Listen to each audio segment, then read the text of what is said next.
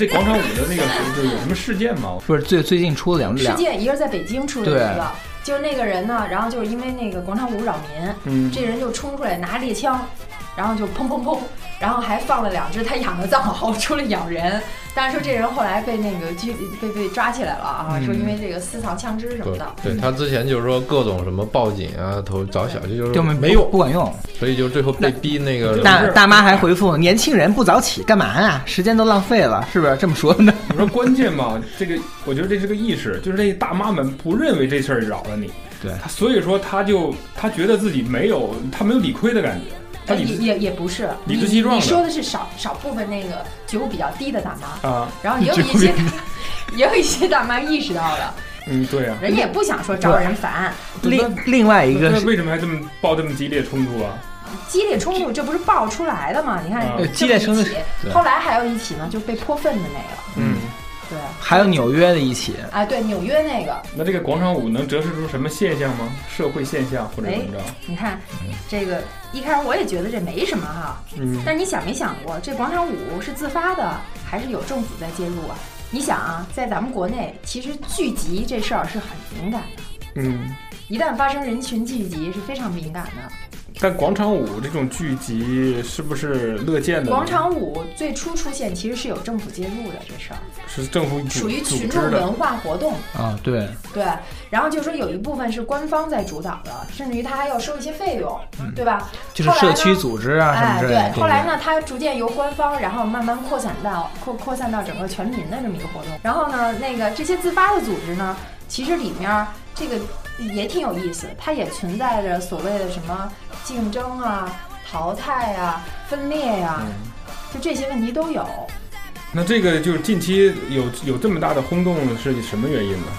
因为刚才说了例举，另外就是说，好像这事儿还是墙外开花啊。嗯从纽约那个事件，然后让让大家好像反思这事儿了。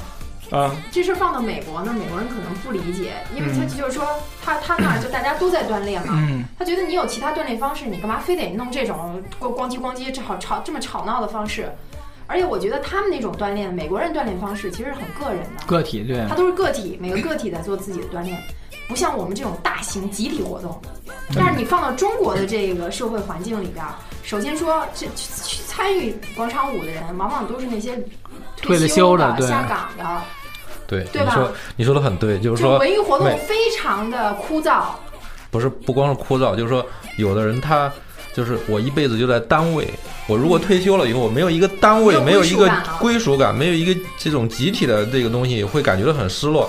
我们美国人是无法理解这一对点。，就特别是就这，你想这个年纪五，基本上都五六十岁的这些大妈们，就像帮主说的，他们已经习惯了，就集体概念在他们的心目中已经根深蒂固。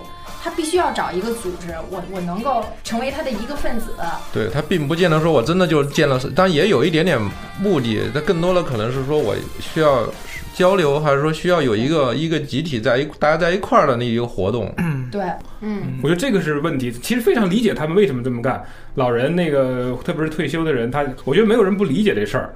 但关键就是说这件事儿，如果说上演到发展到就是说你已经影响到其他人的正常生活，我们该怎么办？我觉得这个是不是这个问题的焦点在这儿呢？对，嗯，对，那你现在会面临着两个，从现在我所所知道这个材料来看，基本上就是说，首先是可能是政府管不了，或者是不能管，因为比如说像有的报道说，这本来一开始政府牵头干的，那么现在顶多是这个声势越来越大，可能那个，但你你自己出手去让他们再回去也不现实，所以说就引起周围的人呢没有办法去改变这件事儿。然后另外一种呢，就是说有的人就采取过激的行为，自己去处理了，是吧？比如说泼粪呐、放狗啊之类的。对，对吧是，所以我觉得就，我觉得意思就是说，对这种广场舞，只要是合法的，你就上你就出去跳没问题。但是呢，你自己对音量你要自己负责。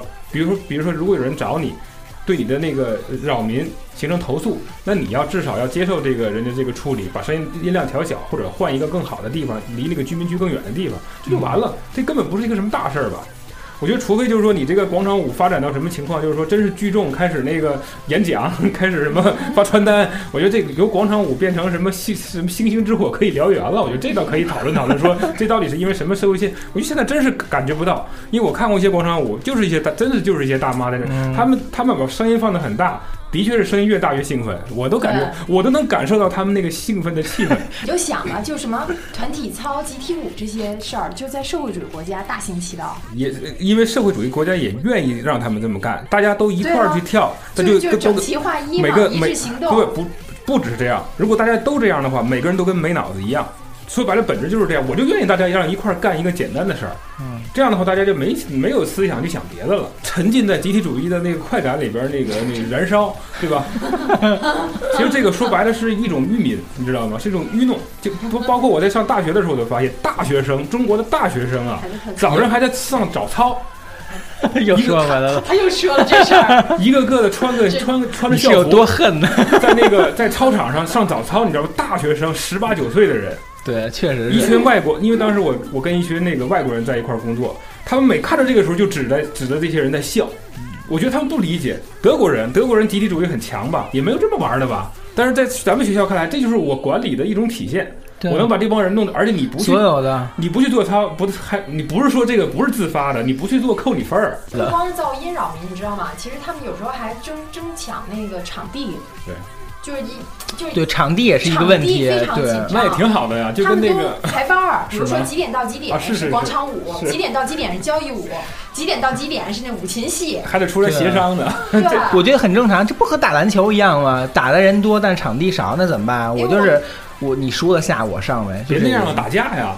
说这场这这块场地是我照的，我那次去天坛，就是孩子就是那个组织写生嘛，嗯就先到那儿了。一会儿来了大爷大妈了，然后特别愤慨，说我们占了他的地儿，然后就让我们必须要撤出去。以后你会发现，中国的古惑仔这中间力量是大爷大妈们先 先发生的。这个地儿你别看那个古惑仔电影，一开始为什么加入帮派啊？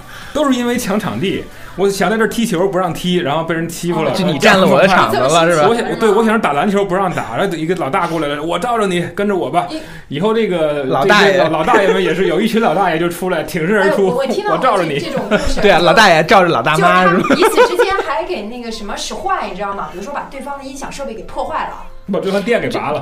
这不就是吗？你占了我的车位，我把你车放弃了。攻心计还。对啊，一样啊。你这我觉得挺好，热闹就去呗，这又能成什么大事儿？不就个广场舞吗？能怎样呢？你只要规范它，让它不扰不扰民，不就完了吗？对，关键就是这个。是不是从这个广场舞可以说说这个，就是现在那个老年成为一霸的这种现象，对，为老不尊者，就这种。就就前几天那个那个老太太讹那讹那两个小孩几十万那个，不就是人老了，那个一坏人变老，人老了不，那叫什么？坏人们变老了。还还是是说一是一老就就变坏了？对，不是老人变坏了，是坏人变老了。因因为老龄化嘛，是，吧我？觉得这个有道理，对吧？那些坏的肯定不是说因为他老了才坏的，他肯定是原来就不咋地。我觉得有的人他未必真坏，像有的人那种小市就是有一种小市民心态，就是不肯吃亏，就觉得你把我撞了撞倒了，我不讹你一道我就吃亏了，就这种心态。他你但是你表现出来，便宜的那种心态，表现出来就是让人觉得挺坏。实际上他能有多大个坏？他能坏到多大程度吗？不是那种坏，但是就是那种就是说占小便宜，我就不能吃亏，就这个我觉得。这是一种，因为我昨天刚好碰见这么一事儿，我也在想那个啊，就是我我到医院看病嘛，嗯然后那个我就交费，因为这就是这队其实挺长的，我也等了好半天了，然后好不容易到我了，这时候就有一个老年人，就就我一看就是年纪是挺大的啊，可能有六七十岁吧，然后也没看我，什么话也没说，直接就把他的那个条儿就伸进去了。然后因为我知道，就是说他好像什么凭老年证是可以优先的。然后呢，我之前一次呢也碰到过类似的情况，就是我在取药的时候，有时也是，然后后来有一位那个就是白发苍苍的老人就过来，然后还特别不好意思，然后说：“你看这是我老年证，你能让我先拿吗？”啊，我说没问题，没问题。然后就这种心理感受会不一样，你知道吧？后来我也什么都没说，就是昨天我碰到那个，我就让他先来了。我想人家那么大岁数，我跟他计较什么呀？但是我就觉得，就是心里怎么说呢？就是我尊重你的权利，但是不是你也给我一点尊重？你哪怕你你回头冲我点个头啊，哎，那我我知道，哎，没关系，你先来。但就这个都没有，我就觉得人和人之间的这关系吧，让你心里挺难受的。说实话，但我之前那个呢，人家说一句啊，嗯人家还给你看老年证，然后我就，那你对人家的这个尊重之情，肯定就可能就更更高一些，更多一些。我不知道你们生活中遇没遇到过这种情况？还有一个例子就是昨天那个袁浩碰到的，他是开着车在那个就是直行嘛，然后旁边是一个车，就是就是要变道打灯变道，就一往里挤，然后啪就蹭上了。哦，然后下来就是一个也是一个老年人，说下来说你为什么不让我？我说我为什么让你？我正常往前走啊！我打灯了，你为什么不让我进来？就非就是理论上是他的全责，他非要说是那个啊，你就是你的责任。后来就没办法叫了叫了警察，警察一看说，那你人家执行你是变道嘛，你肯定就是你你就是那个车的责任嘛。就在折腾四十多分钟，就死活觉得不对，就是他有你你没道理，你没让人家。我觉得是中国这个，我觉得就是这个尊老这个东西是一啊，我举的可能是几个特例啊，就是说。对，呃，是它确实也有很多不像那样的，就是说，但是确实有这样的现象。咱们而现象越来越多了，那要不怎么能报道出这么多来呀？我觉得这个事儿挺有意思。就为什么我们的老年人，就很多时候他们那个就是那么，就就就是，就就我是说，他们是不是心里觉得委屈？就一个人，如果他行事是那样的时候，就特别蛮横不讲理的时候，其实往往是因为他心里觉得委屈，他觉得我没有得到应得的那个对待。就在我们这个民族，其实我们是自古就讲尊老爱幼哈，但是不是我们后来丢掉了某些东西？它是这样的，我觉得是这个里边有双两两方面。其实尊重跟被尊重，它是相辅相成的。对，因为你想，咱们那个说人的，咱们说老人不好，有一句成语嘛，叫为老不尊嘛。嗯，就是他的意思，就是说也限制老人。因为如果你是个老人，你要做出表率来，就跟师老师一样，为人师表，对吧？你一定要有自己要首先要做得好，对吧？别人会尊重你是前提，当然是要尊重尊重老人。但老人也有自己有一个行为叫叫叫自己要做出那种能让人尊重的这种表范表率来，就至少能做到这一点。但咱们现在我觉得实际上，你看这个社会很多矛盾啊，表面上好像还是有些老人好像不是很那个什么，就是好像，但是我觉得说白了，坏人什么地方都有，个例是是到处都到处都是，你不能因为个例而说整个现象。但为什么感觉有一些好像是社会问题？其实我觉得是互相不尊重。因为你整个社会里边真正尊老吗？真的很尊吗？就是如果像我觉得刚才这个胡大人说的非常的好，如果你真觉得在车上老人愿意怎么做就怎么做，只要他上来就他就必须得坐着，我就认为就哪怕我很受委屈，我也觉得这是应该的，那就不会有那么多所谓因为让座而觉得老人不屑我，老人不那个很很冷漠，老人抢座而引发这些所谓的矛盾了。因为他可能年轻人觉得那就这样吧，他应该这样。那如果整个氛围都是这样的话，那你想那些老人难道就不很多老人不就会嗯自己扪心自问，我该不该这个时候去抢占年轻人的座位呢？我是不是应该这个时候把空间让给年轻？就是它是一种互相的，你能不能形成一种良性互动和恶性互动？最后恶性互动是觉得按照社会准则，你应该尊重老人，应该给我让座，而老人就拿这个去想，就是说，哎，你应该给我让，那为什么你不给我让？你不给我让，我就觉得很别扭、很愤怒。然后年轻人就觉得说，虽然我应该跟你让座，但你也应该表现出你的那个就 show your respect，你应该尊重我呀，你应该跟我说声谢谢呀。这种在这种矛盾互相觉得自己都你都都吃亏的这种这种前提下，那你就肯产生这种矛盾。我觉得这就是刚才我觉得你说那个例子非常的好，就是你真到韩国或者那种，我不知道韩国是不是真那样。如果真到了那种程度的话，反倒这个矛盾就小了。我就比如至少年轻人一方认可，就我觉得认了。你不管你怎么，就比如说他说那个去拿那个什么盒饭是吧？那叫什么自助餐，那就让老人拿吧，他都拿完了，他拿三份四份，他还好意思再拿吗？那年轻人就是排着，就没有怨言。那这样的话，慢慢的，实际上这矛盾也就会往化解的方向走。这是我的感受啊。我看我这儿有一个评论是这样的，就是说说很多老人在成长时期都经过数次的政治运动，而这些运动曾经把人性中最恶的部分激发出来了。就是说，如果一个人连自己的什么父母师长都可以批斗，连同床共枕的夫妻都可以互相揭发，还有什么可以信任？还有什么坏事不可以做？说究其原因，首先是是成长经历，无论是物质还是精神，充斥的只有匮乏。就是说，他们长身体的时候，正好遇到什么困难时期，食品的短缺和饥饿感，很大的程度上影响了他们物质观念的形成。